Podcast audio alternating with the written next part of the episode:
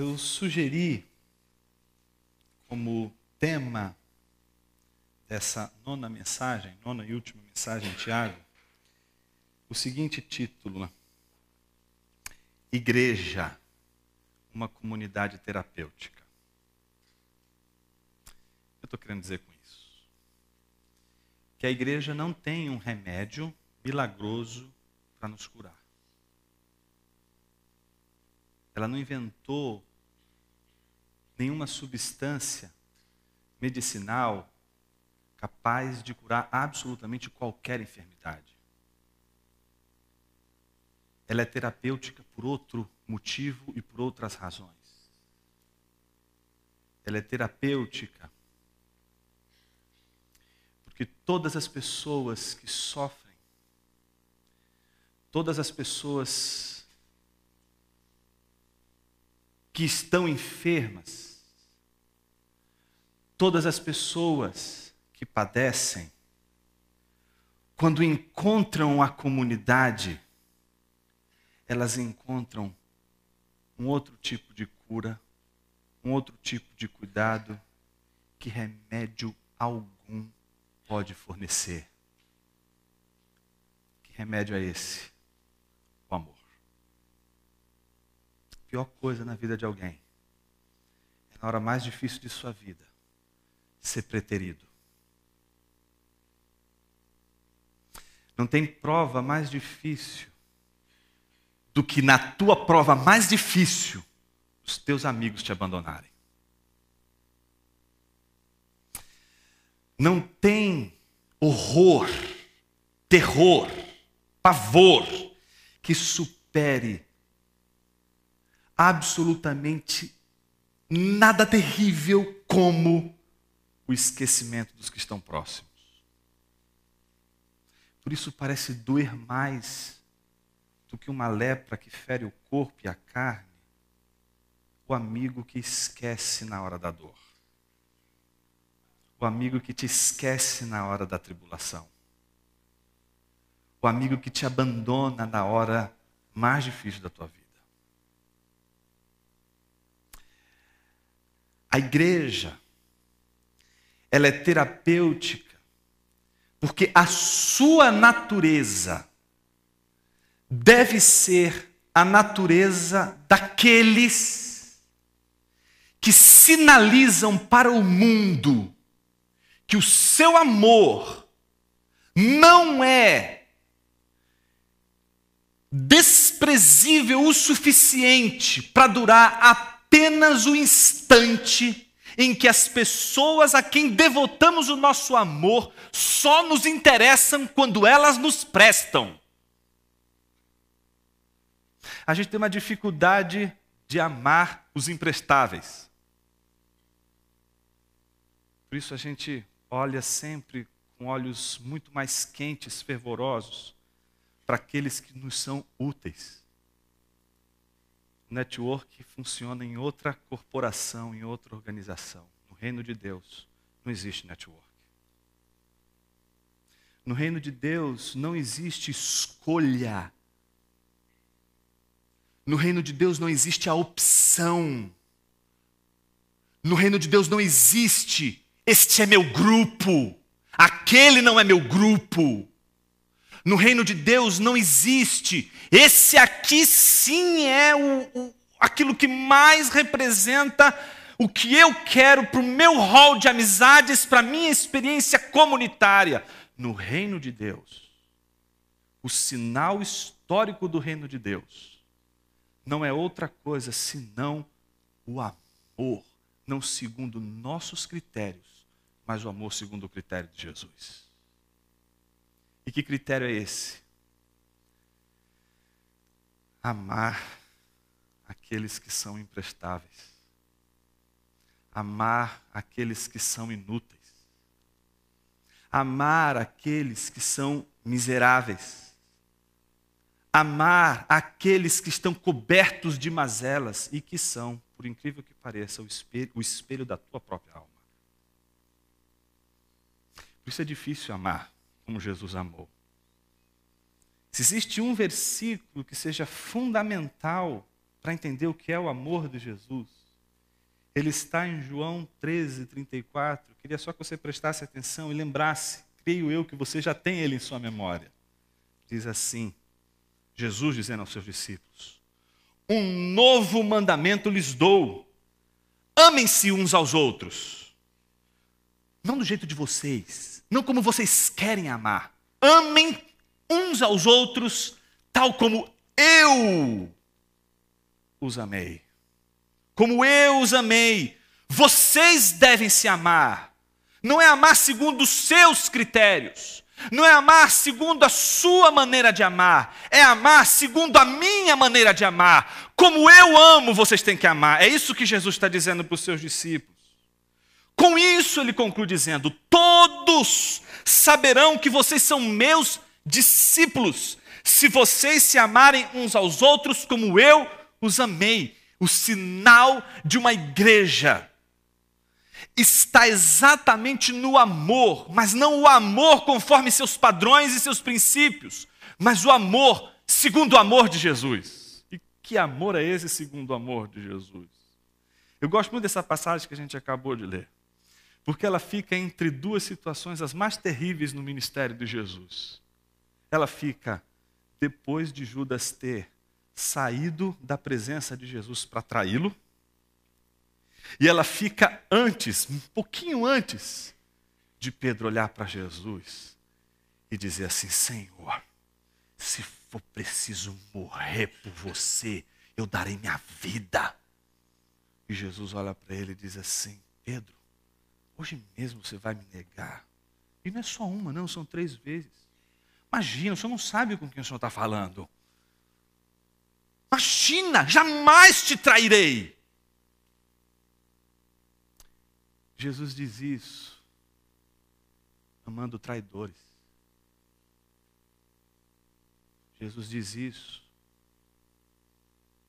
porque Ele ama Judas, porque Ele ama Pedro, não pelo que Pedro é capaz de fazer, tanto para o bem como para o mal não tanto pelo que Judas é capaz de fazer, tanto para o bem como para o mal, mas porque ele ama e o seu amor é até o fim, até as últimas consequências. Jesus está comprometido com seus discípulos a amá-los até o último instante. Não importa qual seja a traição, não importa qual seja a situação, não importa qual seja o contexto, Jesus vai amá-los até o fim. Jesus vai amá-los, mesmo quando eles não conseguem amar ao próprio Cristo da maneira como Cristo os ama. Como é que eles amam Cristo? Eles amam a Jesus como uma biografia de sucesso. E é fácil amar as biografias de sucesso. Você sempre vai se admirar, você sempre vai querer se afeiçoar, você sempre vai querer se aproximar de pessoas bem-sucedidas. Elas parecem que possuem em si um imã, parece que a vida delas é um mar de rosas, parece que tudo na vida delas dá certo. Então você olha para isso e diz assim: puxa vida, essa pessoa é digna de receber meu amor. Então a gente ama os vitoriosos, ama os vencedores, ama os saudáveis mas facilmente desprezamos os pobres, os enfermos. Não importa se eles estão longe de nós, uma favela, não importa se eles estão na casa ao lado, se eles estão na própria casa ou na própria igreja. Temos dificuldades de amar perdedores. Mas o amor de Jesus, o amor que Ele quer que a sua igreja desenvolva como um sinal do reino de Deus, é aquele amor que não escolhe vencedores, escolhe perdedores.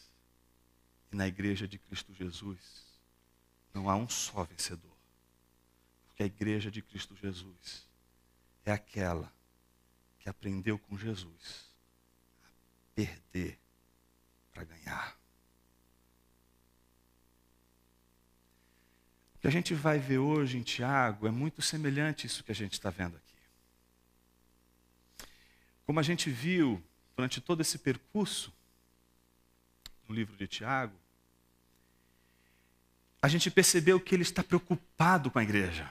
A sua preocupação é pastoral. A preocupação de Tiago é com uma comunidade que parece que não está conseguindo vencer esse amor próprio que impede a comunidade de elevar os olhos para além de si mesmo e contemplar aqueles que estão à sua volta.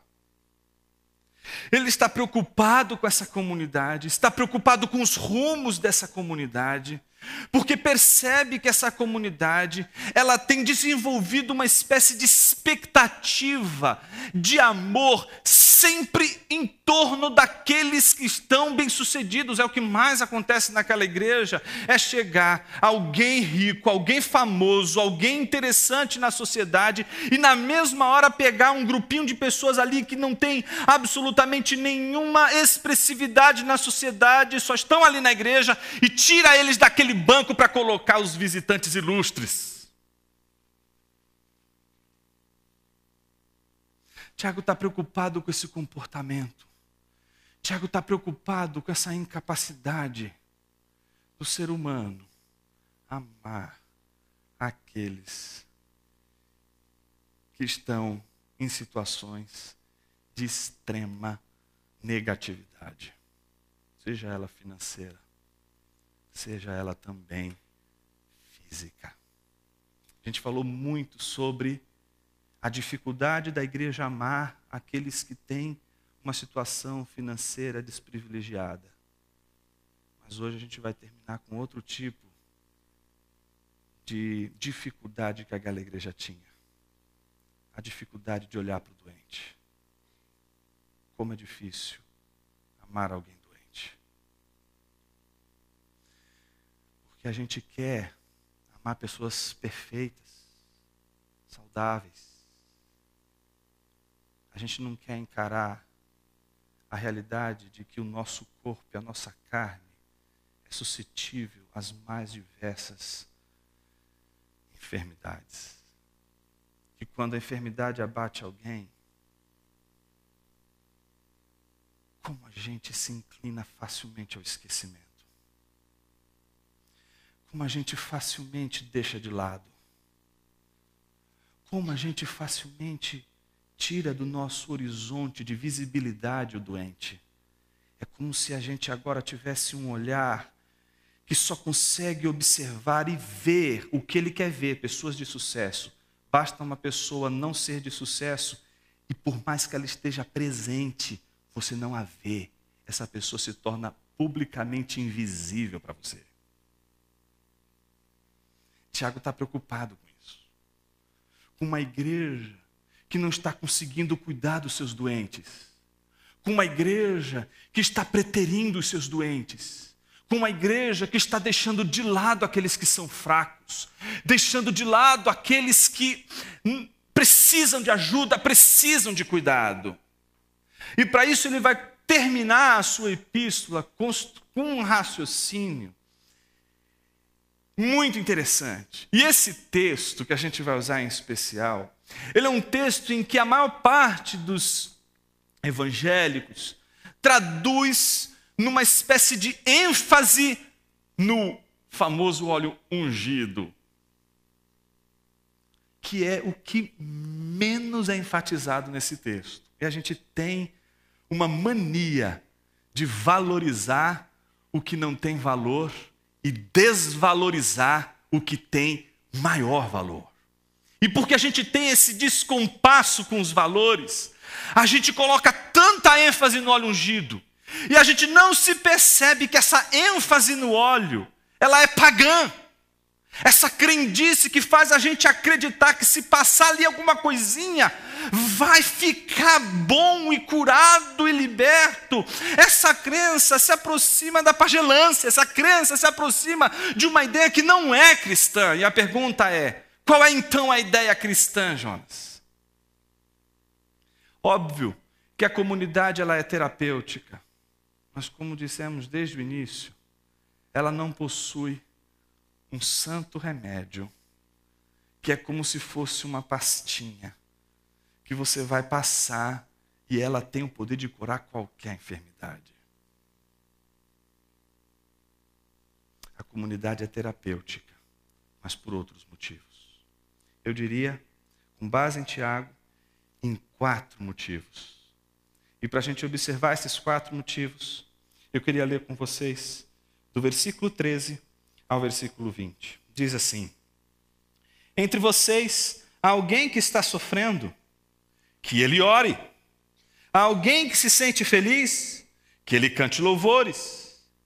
Entre vocês há alguém que está doente, que ele mande chamar os presbíteros da igreja, para que estes orem sobre ele e o unjam com o óleo em nome do Senhor.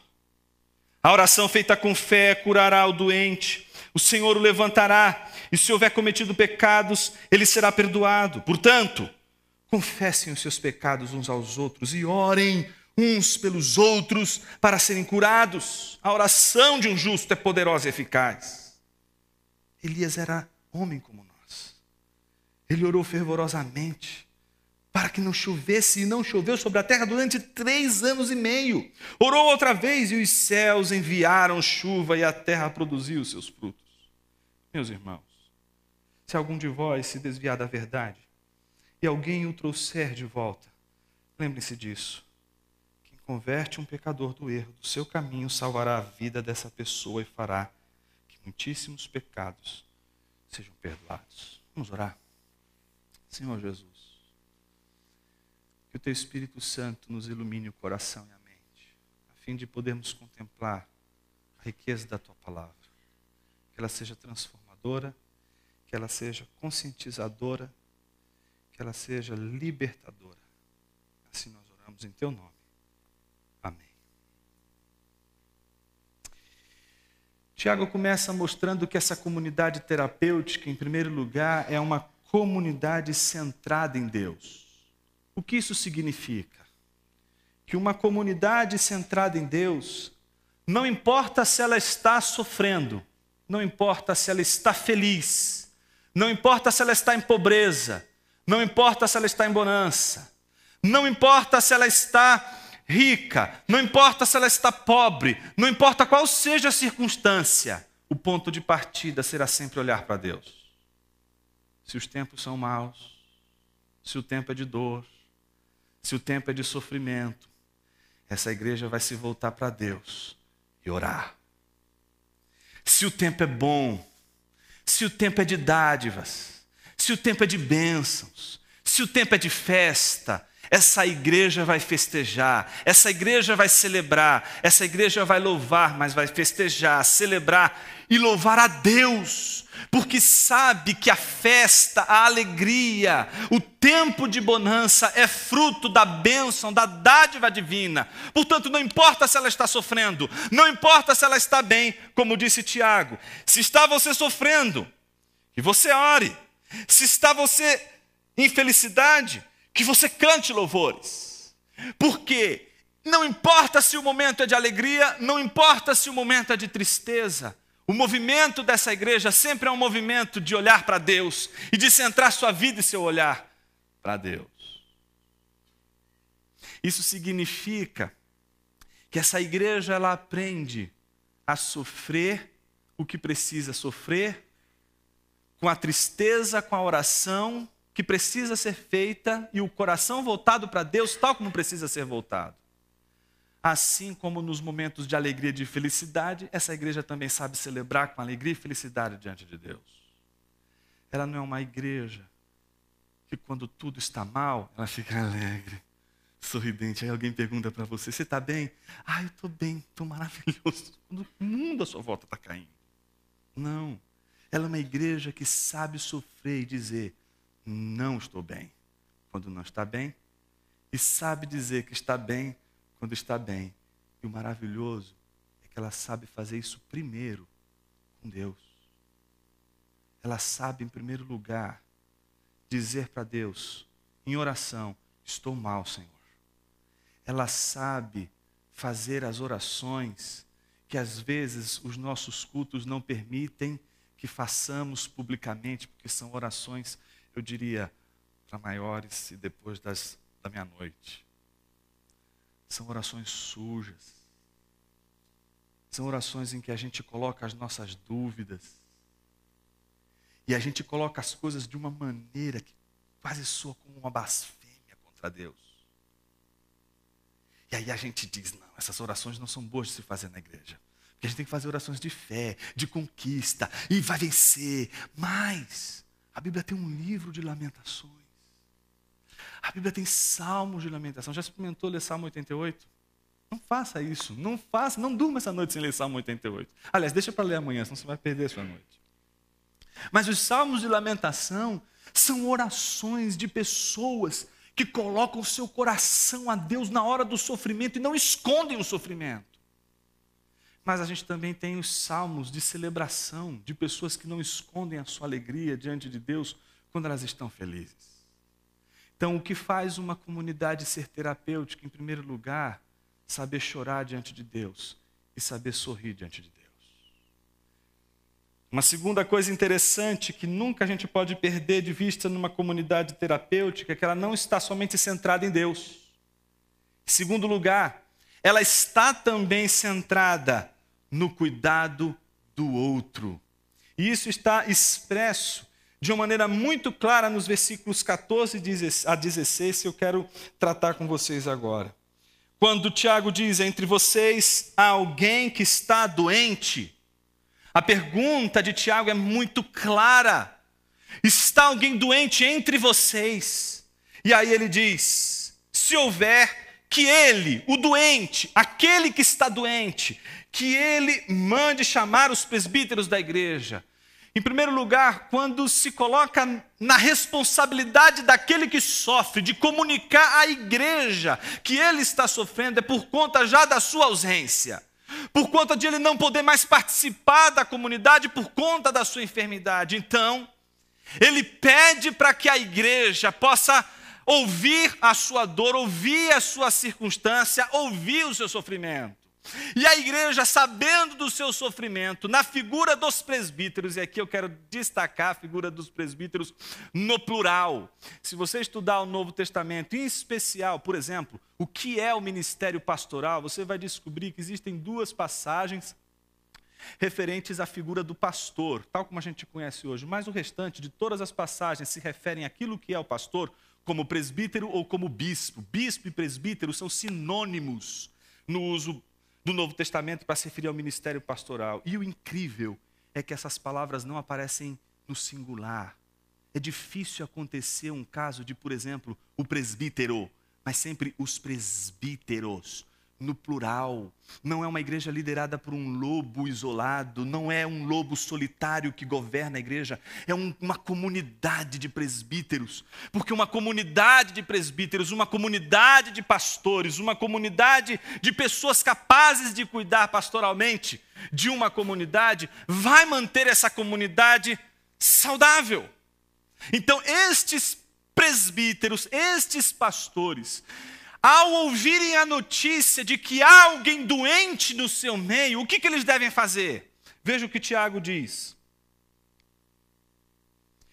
Que ele mande chamar os presbíteros da igreja para que estes orem sobre ele e unjam com óleo em nome do Senhor.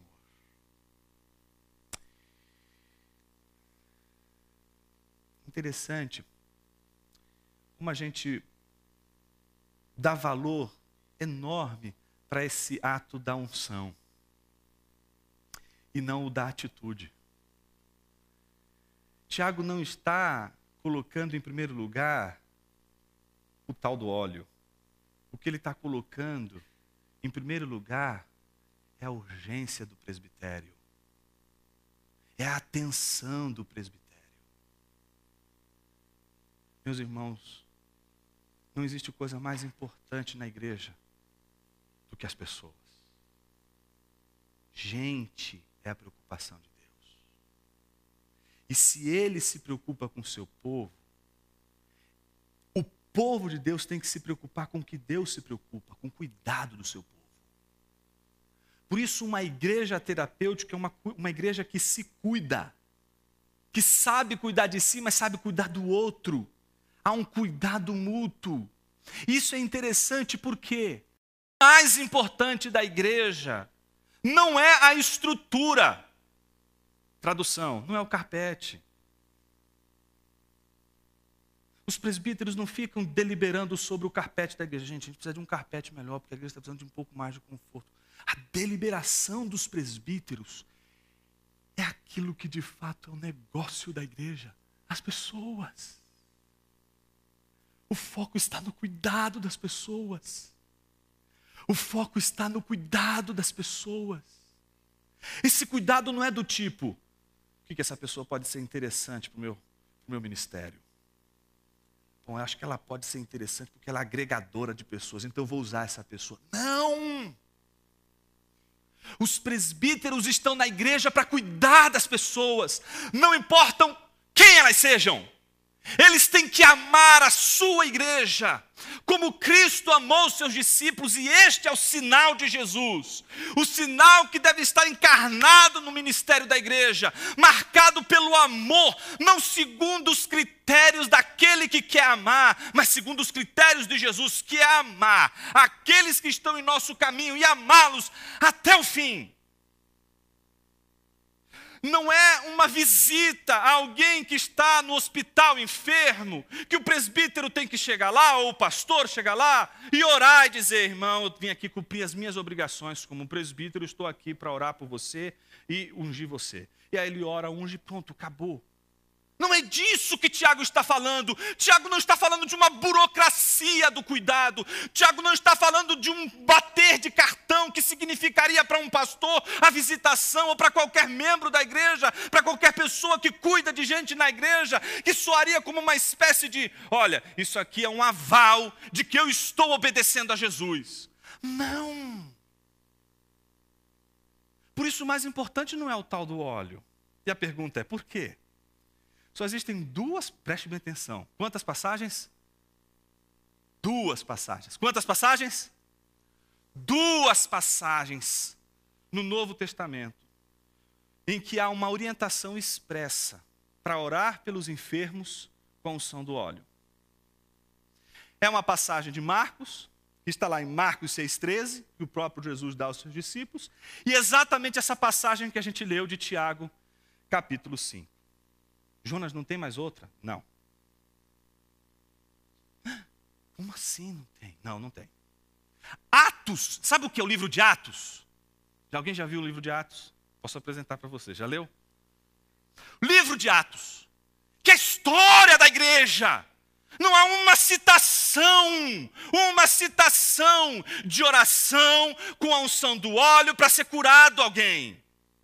Aliás, Há casos como, por exemplo, de Filipenses 2, que mostra que Paulo está penalizado e triste por conta da situação que Epafrodito se encontra. É a carta que se tematiza a felicidade. O centro da carta é a felicidade, a alegria do Senhor. E nessa carta, no segundo capítulo, Paulo demonstra a sua tristeza, por quê? Ele que é um apóstolo, e por ser apóstolo, veja bem, não é que ele cura porque Deus fez um milagre, porque ele é apóstolo, ele tem o dom da cura.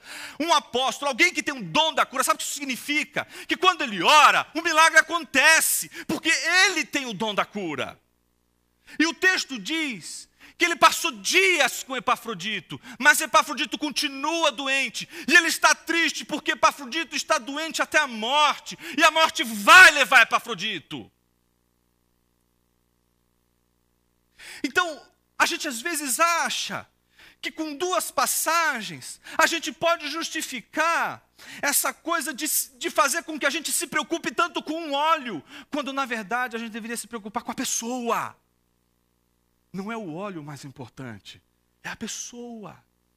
As outras passagens da Bíblia que se referem à unção com óleo são aquelas relacionadas à unção dos reis, sacerdotes e profetas. Todos eles eram ungidos, porque eles se tornaram, após a unção, como representantes do Espírito de Deus. Então, essa unção é uma unção que compõe uma situação de, de, de, de ritual, de endosso de Deus, para que o rei, o profeta e o sacerdote possam atuar em nome de Deus. Fora isso, Todas as ações na Bíblia que falam sobre unção vão se referir a elementos culturais. O que isso significa? Que o óleo, a unção com óleo, não era algo que fosse uma espécie de mandamento do tipo: um novo mandamento vos dou. Vocês, a partir de agora, todas as vezes que encontrarem um doente, unjam ele com óleo. Não, não existe esse mandamento na Bíblia. O mandamento, na verdade, é outro, a gente já ouviu e sabe qual é. O interessante é que a gente percebe que a unção com óleo ela acontece com as pessoas mais inusitadas na Bíblia. Já leram, por exemplo, a parábola do bom samaritano? Não conhece? Parábola do bom samaritano. Olha, você não, você não pode perder essa parábola, muito interessante. Muito interessante mesmo. Ela conta a história de um cara que foi assaltado no meio da estrada lá e está estrupiado, ferido, ele está arrebentado. Aí passa o sacerdote, não quer se envolver com ele. Passa o levita, tampouco quer se envolver com ele. A gente tem uma capacidade de selecionar somente os vencedores. Só eles podem receber nosso amor. Mas passava um samaritano. E aquele homem ferido estava no seu campo de visão. Ele não era um homem invisível. E sabe o que ele faz? Ele não é apóstolo, ele não é presbítero, ele não é diácono, ele não era membro da Igreja Batista Nações Unidas. Ele era simplesmente um samaritano. Sabe o que ele faz? Ao ver aquele homem ferido, faz o que toda pessoa naquela época amável, sensível, faria quando encontrava alguém doente. Derramava óleo sobre sua ferida. Derramava vinho sobre sua ferida. Porque o óleo e o vinho eram como uma espécie de alívio para quem estava ferido. Era uma atitude de cuidado era muito mais uma atitude que era esperada de qualquer pessoa do que algo religioso. A unção com óleo não era algo religioso, era algo que se esperava de absolutamente qualquer pessoa que fosse cuidar de outra que está ferida. Então, o que Tiago está pedindo para os presbíteros não é que eles façam algo extraordinário, é que eles façam o que todo mundo faria numa situação em que alguém está doente. O que eu posso fazer para trazer alívio para esse enfermo? O que eu posso fazer para transformar o dia de tormento dele num dia mais feliz? Como é que eu posso oferecer para ele, numa situação tão terrível, tão pesada, um dia de alívio? Mas a diferença de qualquer outro é que ele não só traria o alívio, ele faria a oração da fé. Você sabe que a oração da fé, ela não é uma oração que você tem todas as garantias de porque você faz, a pessoa será curada. Mas ela tem o poder de trazer esperança para o sofrido. Um tempo atrás eu fui visitar uma pessoa que está enferma no hospital e ela disse para mim: Pastor, já viu tanta gente aqui. E ninguém orou pela minha cura. As pessoas olham para mim e já decretam. Já, já me dão um diagnóstico. Não tem mais jeito. A oração da fé, ela traz esperança para o doente. Ela não tem a ver com a tua, com o teu ceticismo e a tua incredulidade.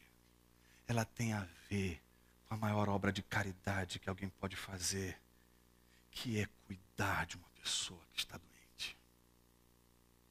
Então você está entendendo o que Tiago está dizendo para os presbíteros? Ele não está dizendo para eles agora eu vou dar para vocês uma magia, uma porção dos ursinhos Gummy, sabe? Coisinha que você vai jogar lá, ele vai ficar super poderoso, vai levantar, não é? E vai ficar super poderoso. Não, não é um espinafre super poderoso, não é absolutamente nenhuma substância poderosa. É só expressão de cuidado. E não ouse duvidar de uma expressão de cuidado. Porque uma pessoa doente, quando ela é cuidada, o corpo pode estar ferido, mas a sua alma está mais viva do que muitos corpos saudáveis que frequentam as igrejas todos os domingos, que frequentam todos os domingos o culto, entram na igreja, saem da igreja sem falar com absolutamente ninguém. Eu não quero me envolver. Eu só quero receber o que Deus tem para mim hoje. O que Deus tem para mim hoje? O que Deus pode fazer por mim hoje? Então elas chegam exatamente na hora que começa o culto. E antes de terminar o culto, elas saem, porque elas não querem encontrar com ninguém. Não conseguem perceber relevância alguma na relação importante e crucial que fundamenta uma igreja, que é a vida em comunhão. E a pergunta é por quê? Porque é difícil amar.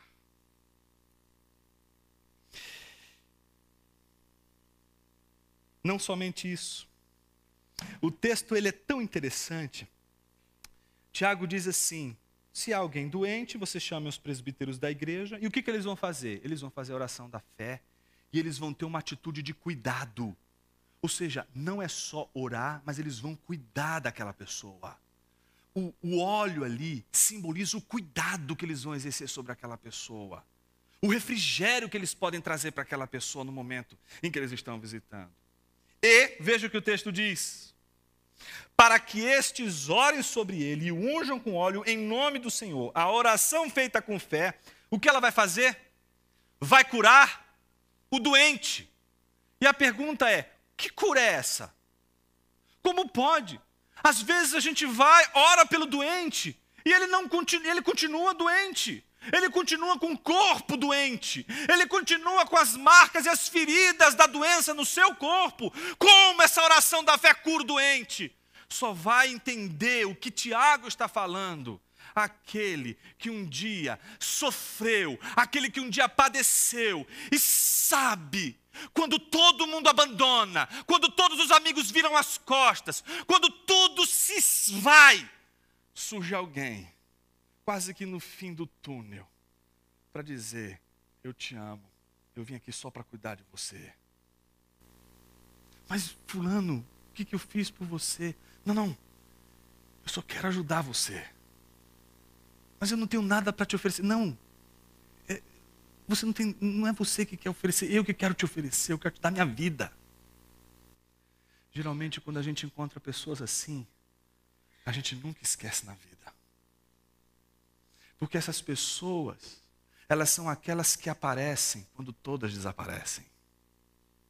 Elas são aquelas que, quando a multidão se desfaz, você descobre que ela sempre estava ali, naquele lugar, olhando para você.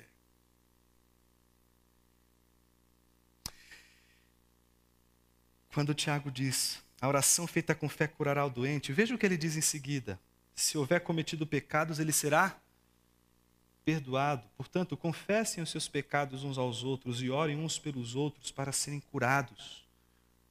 Por que a cura está relacionada aqui à confissão de pecado e perdão? Porque Tiago não está falando de doença apenas física, apenas a doença do corpo. Tiago está falando também das doenças que tomam nosso coração por conta de nossas mazelas, por de nossas atitudes deslocadas, conta de nossas ações as mais terríveis. Sabe o que aconteceu quando Pedro negou Jesus três vezes?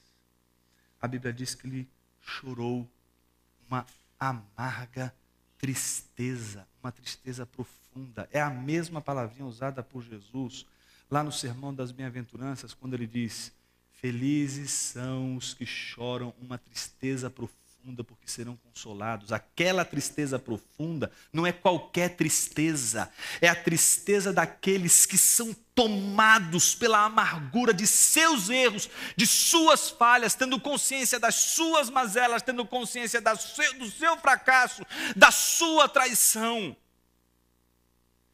É tão interessante como é difícil a gente se perdoar quando a gente fracassa. Como a gente fica doente diante do fracasso. Como a gente fica doente quando a gente diz assim, ou César ou nada. E aí a gente não consegue ser César. O que sobra para a gente é o nada. Como é difícil lidar com esse nada. Porque esse nada é quase que uma doença. É a doença da alma, é a doença do coração. Pedro e Judas estão doentes. Os dois traíram Jesus. Os dois precisam ser curados. Porque essa doença leva à morte. Tanto é que Judas morreu.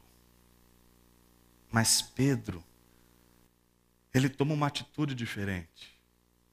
A atitude de Pedro é a atitude daquele que transforma a tristeza de seus pecados na confissão libertadora, no arrependimento, no reconhecimento de sua fraqueza, de sua limitação e diante do reconhecimento de sua pequenez, no reconhecimento de que ele não é confiável, ele se descobre amado por Jesus. Você sabe o que é isso, irmão? Você sabe o que é alguém te trair, te amar? ter todos os motivos para te abandonar, mas continuar te amando, isso é algo comum no meio do povo de Deus, ou pelo menos deveria ser.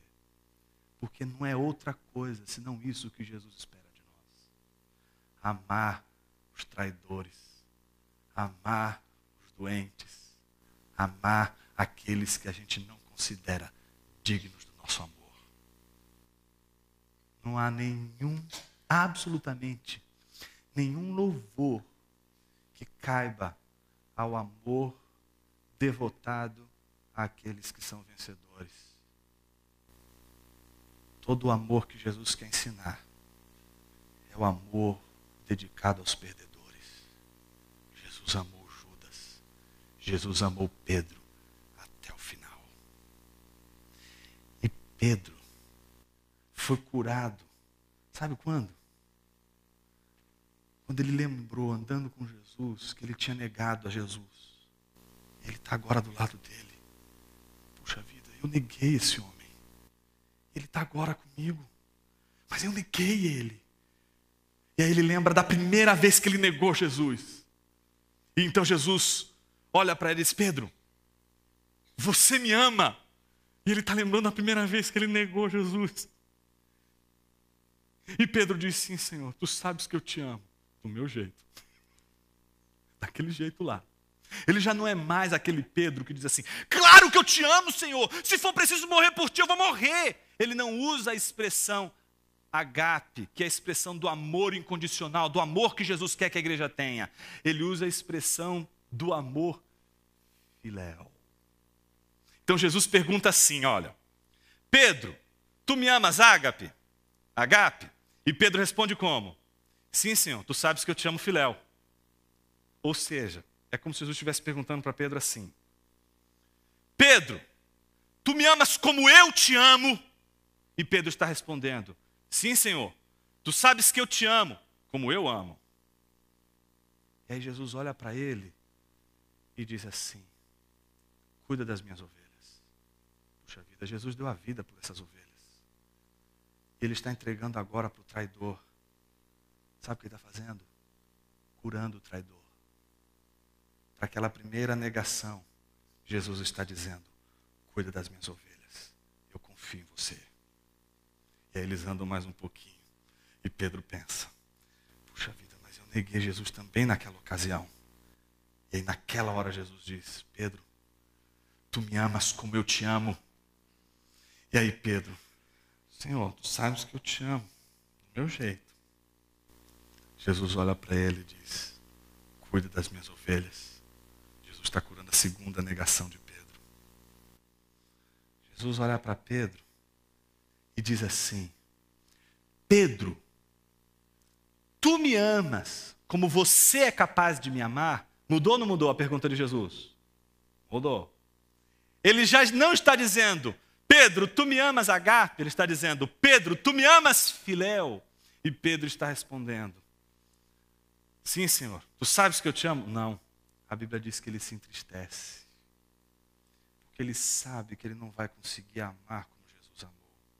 Ele tem medo de dizer que ele vai amar Jesus como Jesus amou, porque ele sabe que quando a coisa aperta, ele vacila.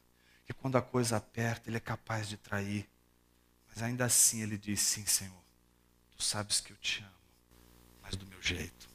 Jesus, pela terceira vez, cura a terceira negação de Pedro, dizendo: Cuida das minhas ovelhas. Perdão é a maior demonstração do amor de Jesus. E você deve estar se perguntando, Jonas, o que isso tem a ver com Tiago? Não sei se tem algo a ver com Tiago, mas eu acho que tem a ver com você e comigo. Que você pode estar aqui hoje dizendo assim, Jonas, eu sou essa pessoa assim, que vem aqui, entra nessa igreja às 18 horas e daqui a 15 minutos está indo embora. Teve as ofertas, eu já estou indo embora. Eu sou essa pessoa. Sabe por que, que eu sou? Porque na hora mais difícil da minha vida, o meu pequeno grupo não olhou para mim. Ninguém ligou para mim. É por isso que eu não quero mais saber de ninguém na igreja. Não quero saber de ninguém na igreja, sabe por quê? A igreja tem, é um bando de gente falsa. Ninguém está preocupado com absolutamente nada. Então, quando a gente passa por doença, quando a gente passa por miséria, quando a gente passa por problema financeiro, ninguém olha para nossa cara mais, ninguém nos chama mais para nada, não chama mais para orar, não chama mais para tomar café, não chama para nada. Parece que eu recebi um, um, uma espécie de carimbo. Você não é digno do meu amor. Por isso eu entro e saio sem querer me envolver com ninguém. Eu queria dizer algo para você. Você não tem razão para fazer isso. E você pode dizer com raiva: Como não, Jonas? Na hora mais difícil da minha vida, ninguém da igreja olhou para mim.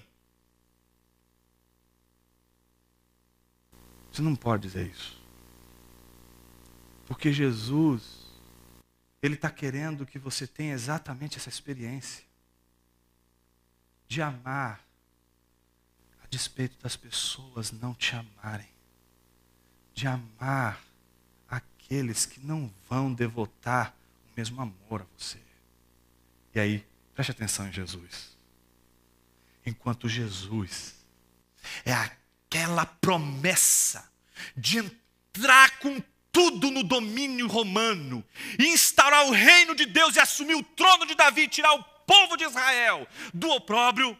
Enquanto Jesus era aquela biografia de vitória, eles estavam seguindo a Jesus e firmes com Jesus na hora em que a coisa aperta, na hora em que Jesus é agora objeto de humilhação, agora em que Jesus não é mais a biografia da vitória, Jesus é a biografia da derrota, a biografia do fracasso, a biografia daquele que vai perder a vida, daquele que vai ser humilhado, se torna muito difícil amar Jesus.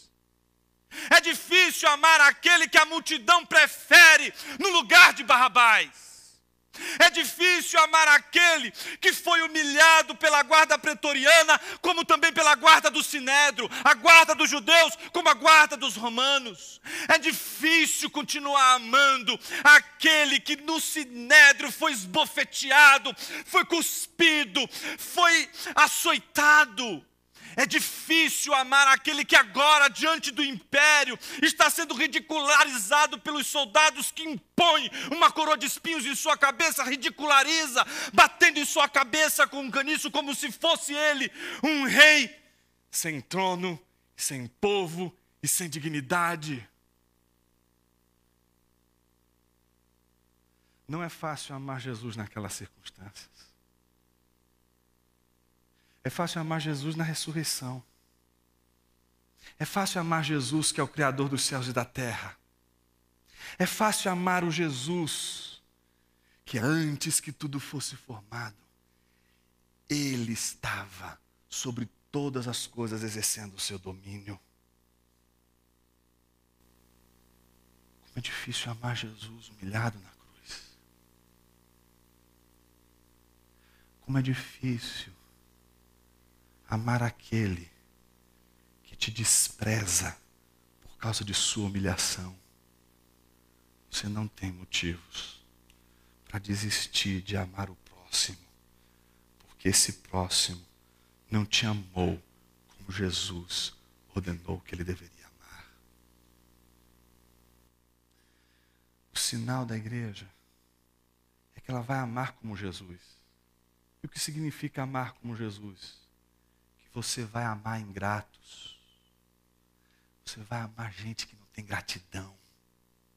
você vai amar gente que não consegue ver você dando o seu melhor. Você é como um lírio do campo para eles. Cresce, morre, eles nunca deram nenhuma olhada em você. Somos como lírios do campo. Cresce, crescemos sem ser percebidos pelos homens. Mas não porque os homens possam perceber o nosso crescimento, mas não querem. Não. Não é por isso, meu irmão. É porque, infelizmente, o ser humano não tem capacidade para perceber você. Por isso, não adianta você ficar com raiva daqueles que não te percebem, não importa se é no teu crescimento, na tua alegria, na tua felicidade, ou se é no momento mais terrível da tua vida. Você não tem que ficar com raiva deles. Eles não têm como perceber você. Eles também têm dentro deles um movimento que você conhece. E você sabe muito bem o que é isso. Essa capacidade que a gente tem de quando vê aquela situação terrível e você olha para a sua agenda cheia de problemas você diz: Eu sei que eu precisava estar eu não aguento esse problema. É mais um problema. E aí a gente acaba preterindo o outro para cuidar das nossas agendas. Versículo 16 a 18. Ele apresenta uma igreja perseverante. Quando ele diz no finalzinho, a oração de um justo é poderosa e eficaz. E termina dizendo: era humano como nós ele orou fervorosamente para que não chovesse, não choveu sobre a terra durante três anos e meio. Orou outra vez e os céus enviaram chuva e a terra produziu seus frutos. Olha que coisa interessante. O exemplo que ele usa, que ele usa Tiago usa para mostrar para a igreja. O exemplo do herói. Elias é o herói. É aquele que ora pedindo para Deus mandar fogo do céu e Deus manda fogo. Que ele que pare de chover e para de chover que vem a chuva e a chuva vem. Mas ele faz questão de dizer o seguinte: Elias era homem como você. Não há nenhuma diferença entre você, Elias. Não há absolutamente nada que faça você olhar para Elias e dizer assim: olha, Elias é um pouquinho mais. Ele tem um. Ele é um homem 2.0. Eu sou um 1.0. Então, ele está num nível acima de espiritualidade, de poder. Não. A única coisa que ele está chamando a atenção é que este Elias perseverava. Gente precisa perseverar na oração uns com os outros. Não é chegar ali, fazer uma oraçãozinha para cumprir uma obrigaçãozinha. É oração contínua. É você se movimentar para cuidar de alguém com perseverança.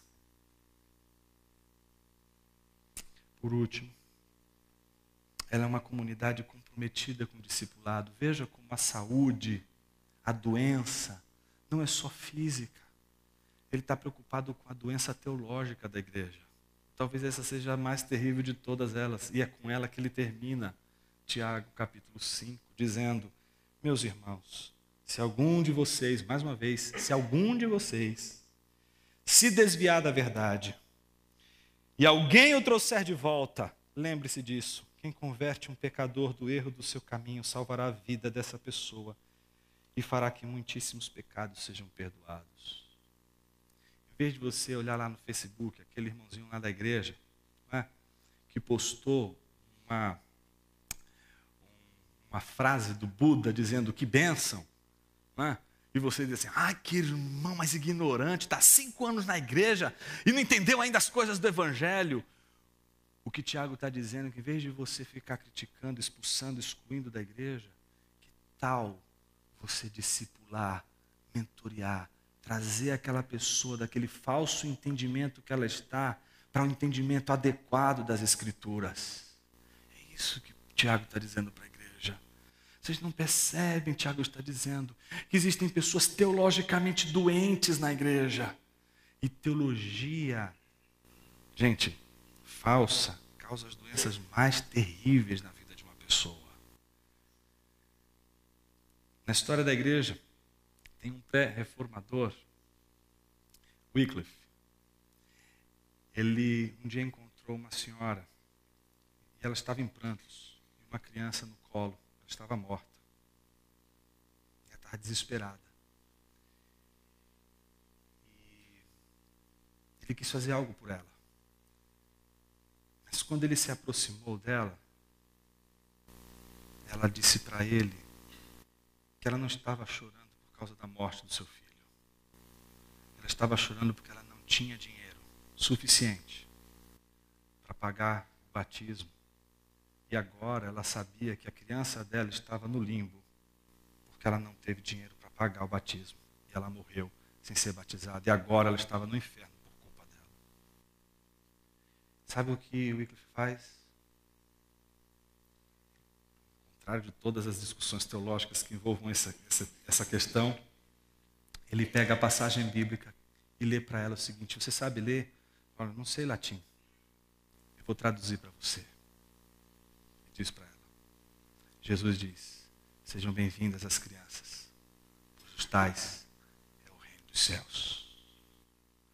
Aquela mulher, naquela hora, conseguiu enterrar o seu filho e chorar o que ela precisaria chorar, não por uma falsa teologia, mas por aquilo que de fato precisava ser chorado a morte do filho.